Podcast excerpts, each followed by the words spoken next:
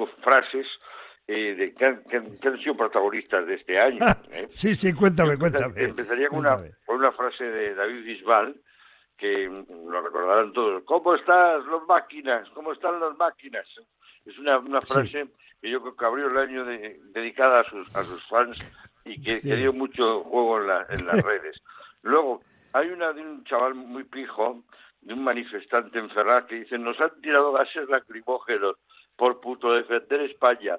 Es una frase, desde luego, que me marcó, marcó tendencia también y se compartió mucho en redes eh, sociales.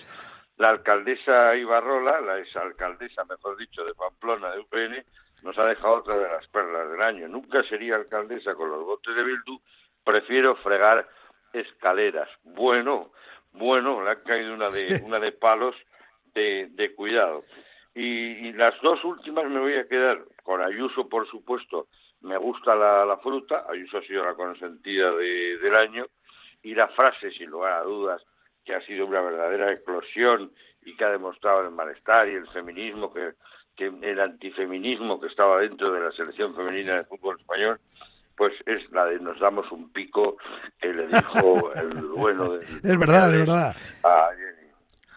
Yo creo que es la frase de, del año y, y, es, y es la frase que más hemos comentado todos.